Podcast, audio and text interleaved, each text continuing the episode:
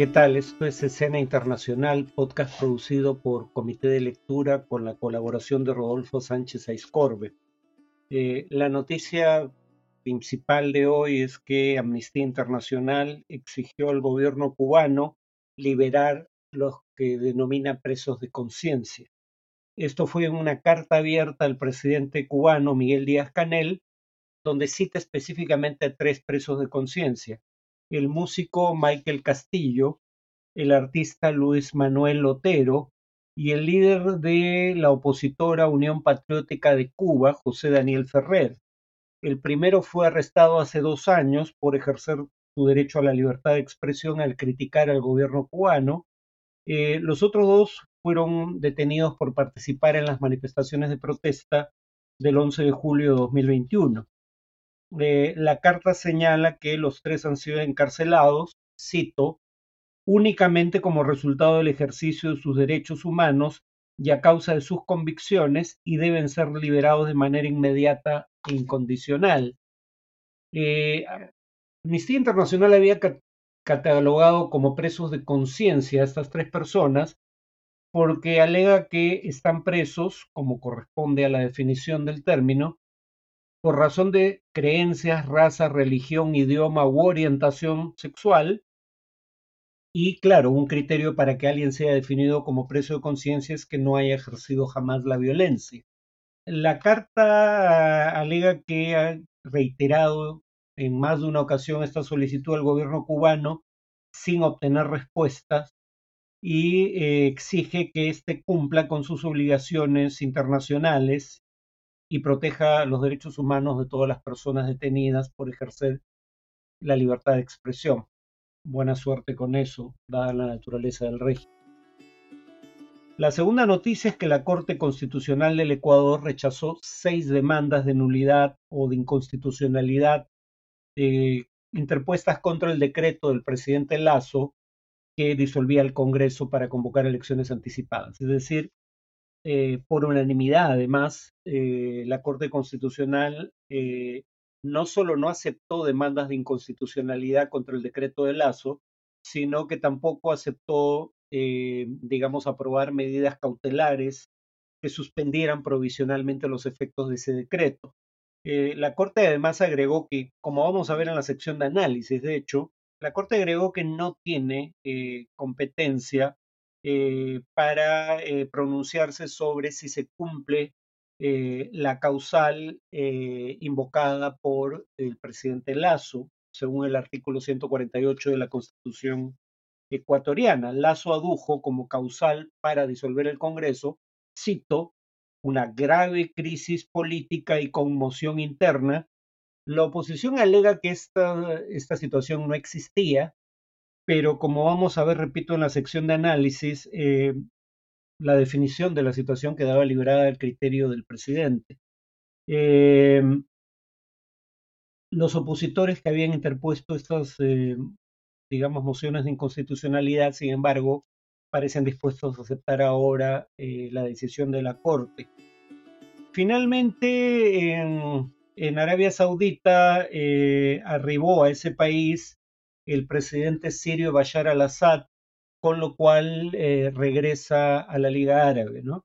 Eh, Bashar al-Assad está en la ciudad portuaria de Jeddah eh, por invitación del régimen saudí.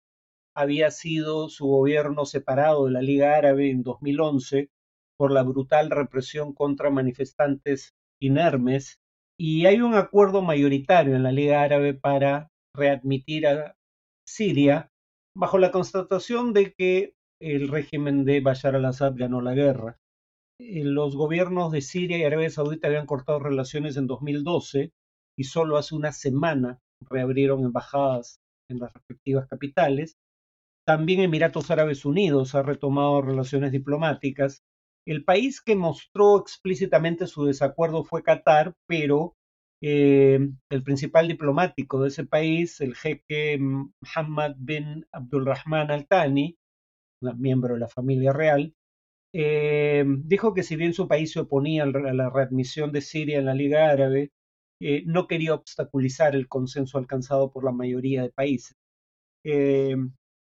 además, la Liga tiene sobre sobre, digamos, sus hombros eh, el tema de Sudán, donde se está librando una guerra civil en este momento, un país miembro de la Liga Árabe.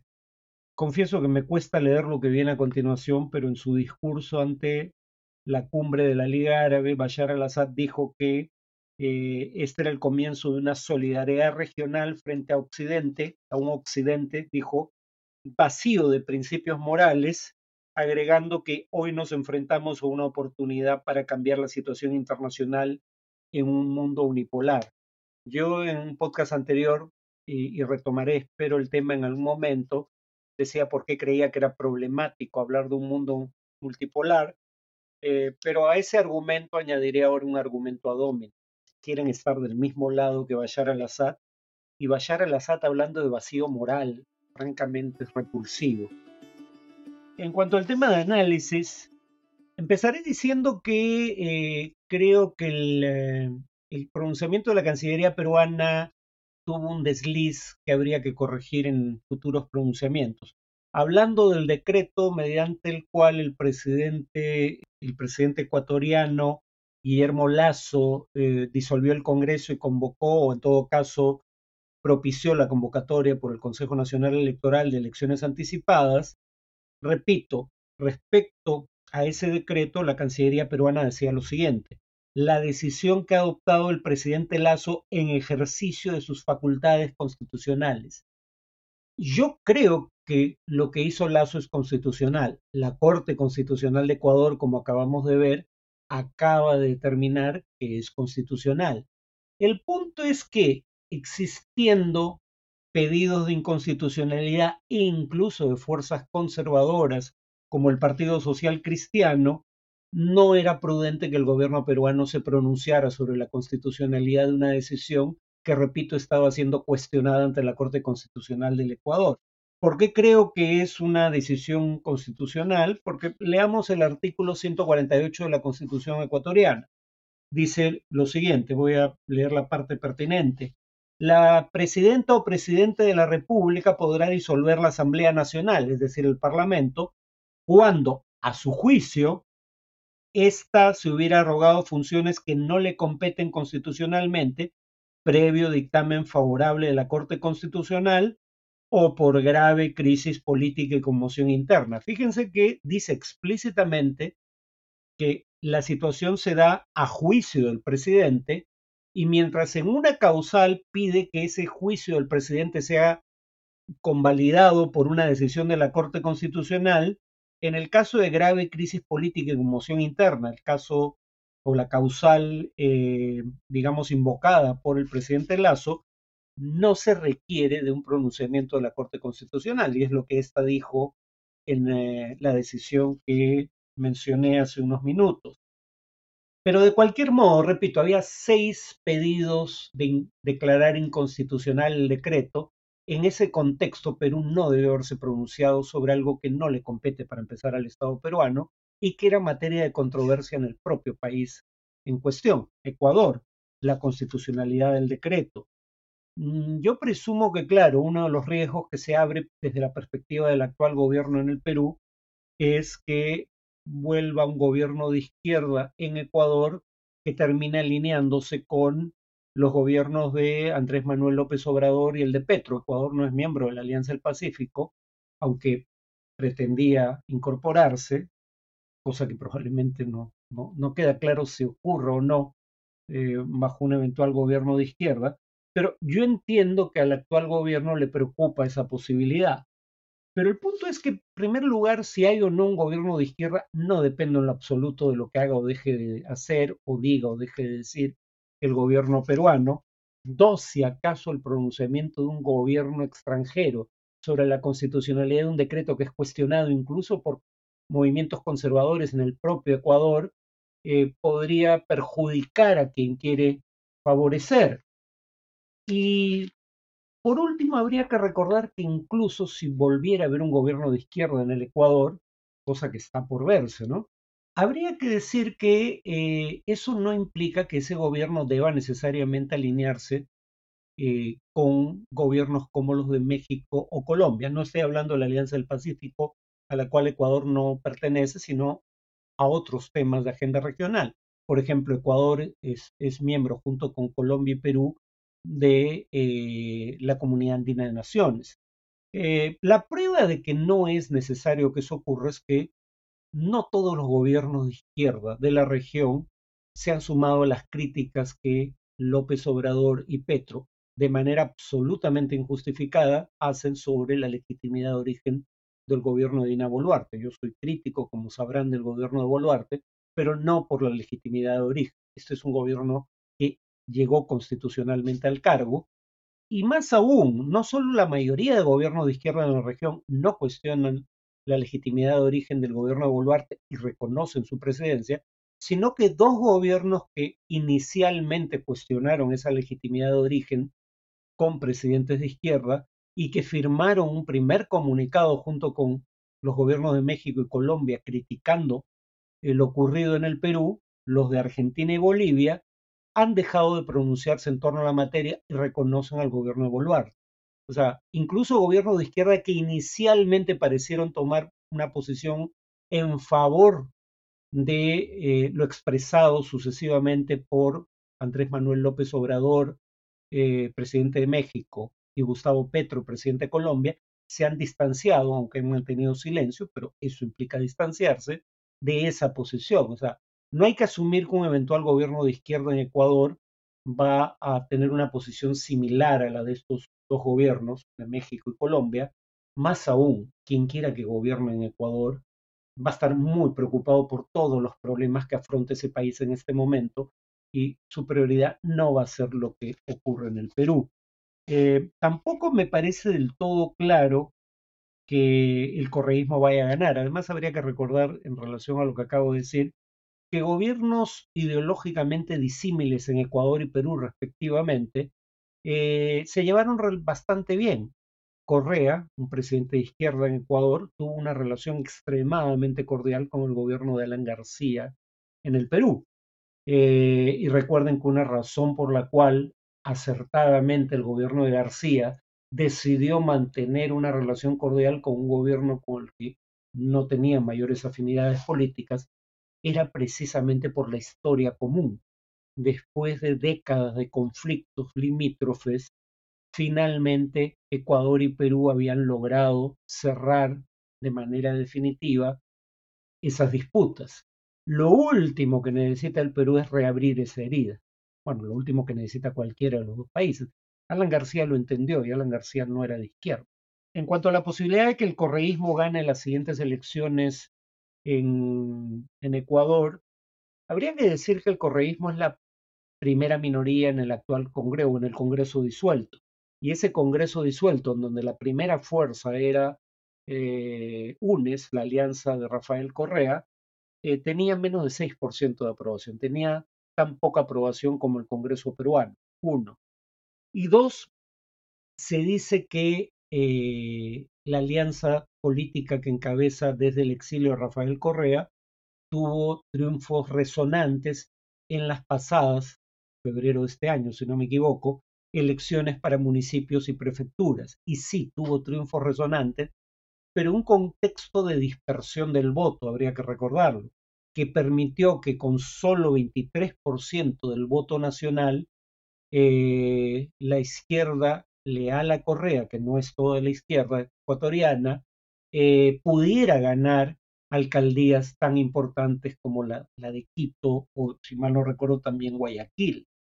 Em, pero, digamos, si bien es muy probable que un candidato auspiciado por Rafael Correa pase a la segunda vuelta en una elección presidencial en Ecuador, como ocurrió ya en 2021, Recordemos que en 2021, en primera vuelta, dos terceras partes de los electores votaron por candidatos de izquierda a la presidencia y uno hubiera augurado que, habiendo un candidato de izquierda en la segunda vuelta que competía contra un banquero miembro del Opus Dei, la izquierda se habría coaligado contra ese banquero miembro del Opus Dei, más bien conservador.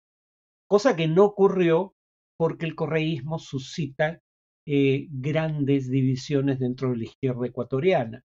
El candidato que quedó en tercer lugar del movimiento indígena Pachacuti eh, y que era de izquierda de hecho se ubicaba a la izquierda de Correa en temas como el de la minería y consideraba al gobierno de Correa extractivista, que como sabrán es un término francamente peyorativo para la izquierda radical, el movimiento Pachacuti no, no llamó a votar por el candidato Arauz de eh, Rafael Correa eh, en segunda vuelta y con eso selló su derrota, llamó más bien al voto viciado, porque recordemos que Yacu Pérez, el candidato del movimiento Pachacuti, había sido apresado hasta en cuatro oportunidades durante el gobierno de Correa porque había denunciado lo que consideraba prácticas autoritarias y políticas extractivistas en materia de minería eh, y petróleo.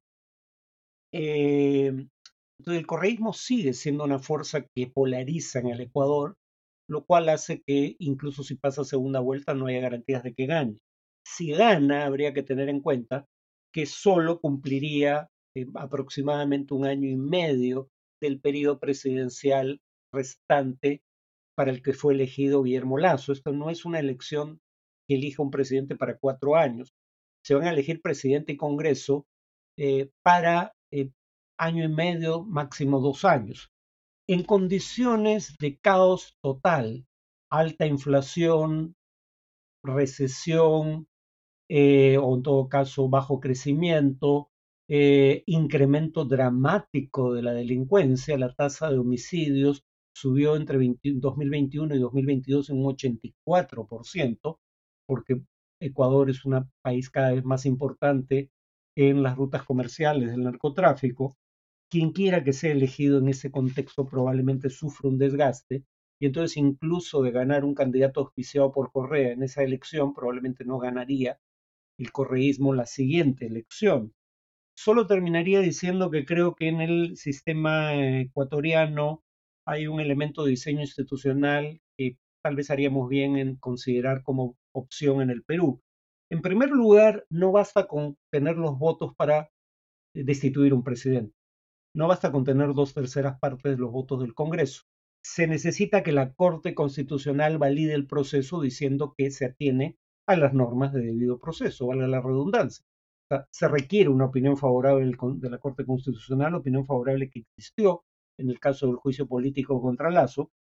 Y en segundo lugar, a diferencia del Perú, los incentivos institucionales en Ecuador no favorecen intentos sucesivos de destitución del presidente, porque mientras aquí, eh, por un lado, eh, la mayoría del Congreso intenta vacar presidentes para ver si puede cooptar al que viene, y como no lo consiguieron con, con Vizcarra luego de vacar a PPK, también vacaron a Vizcarra y ahora sí parecen tener un gobierno anuente en Dina Boluarte. Eh, por otro lado, a criterio de algunos miembros del Congreso en el Perú, si hubiera necesidad de convocar elecciones anticipadas, sería solo elecciones presidenciales. La ventaja en Ecuador es que si los congresistas tuvieran la certeza de que en caso de deponer al presidente, lo más probable es que tengan ellos que ir también a nuevas elecciones, no solo para la presidencia, sino también para elegir un nuevo Congreso. Eh, si en el Perú hubiera ese tipo de incentivos, probablemente no habríamos tenido siete intentos de vacancia en siete años. No se habría abusado tan ostensiblemente de un mecanismo que, recordémoslo, entre la adopción de la actual constitución en 1993 y el año 2016 solo se había usado en una oportunidad para vacar a Alberto Fujimori cuando huyó del país. Sin embargo, de 2016 a la fecha hemos tenido siete intentos de vacancia. Si los congresistas tuvieran que irse con el presidente al que vacan, probablemente no habríamos tenido tantos intentos de vacancia, algunos exitosos. Entonces, digamos, es un elemento de diseño institucional que habría que contemplar para el caso peruano en el futuro. Bueno, eso es todo por hoy. Nos vemos en el siguiente podcast.